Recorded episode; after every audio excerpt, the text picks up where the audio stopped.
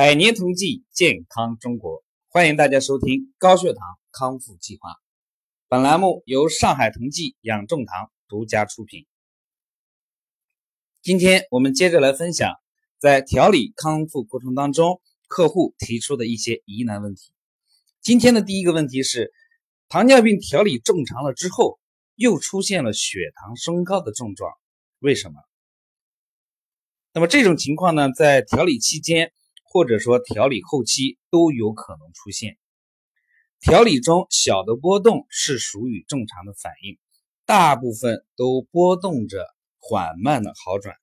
但是当停药一段时间之后，血糖突然升高，往往是遇到了一些突发性的干扰。身体的彻底康复是需要一个缓慢的过程。停药和完全健康之间还有一个恢复阶段，这个阶段非常忌讳大的干扰。就像一个人发高烧，刚一退烧就去冲冷水澡，还会再发烧的。久病后虚弱的身体是需要更长的时间来恢复的，所以我们经常会有一句话叫“病来如山倒，病去如抽丝”。那么在整个调理过程当中呢，我们一定要切记，或者说要规避三大干扰因素。第一个就是过量的吃大米白面；第二个就是心情不好，情志郁结生大气；第三个就是去喝酒、酗酒。这三种情况是一定要避免的。那么第二个问题，高血压患者有的人高压降的慢，这是为什么？高血压呢，往往都是因为肾虚所导致的。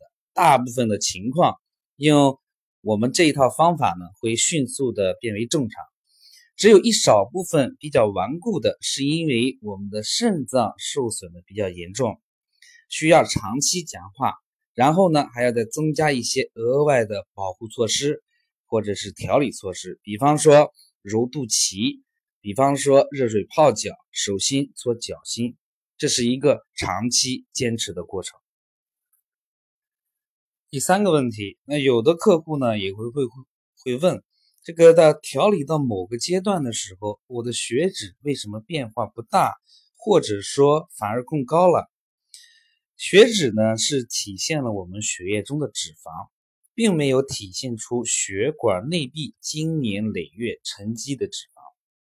我们这个方法呢，是先清理血液中的脂肪，之后呢，再清理血管内壁的脂肪。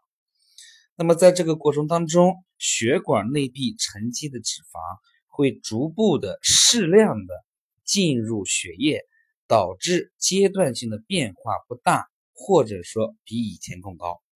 这是什么呢？这是我们动脉硬化正在缓解的好的迹象。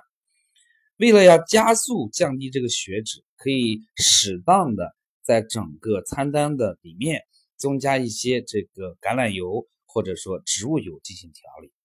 啊，随着时间的不断累积，执行方案的这个次数不断的加强，身体的情况会越来越好。那么今天就为大家分享这些，祝大家身体健康，万事如意，谢谢。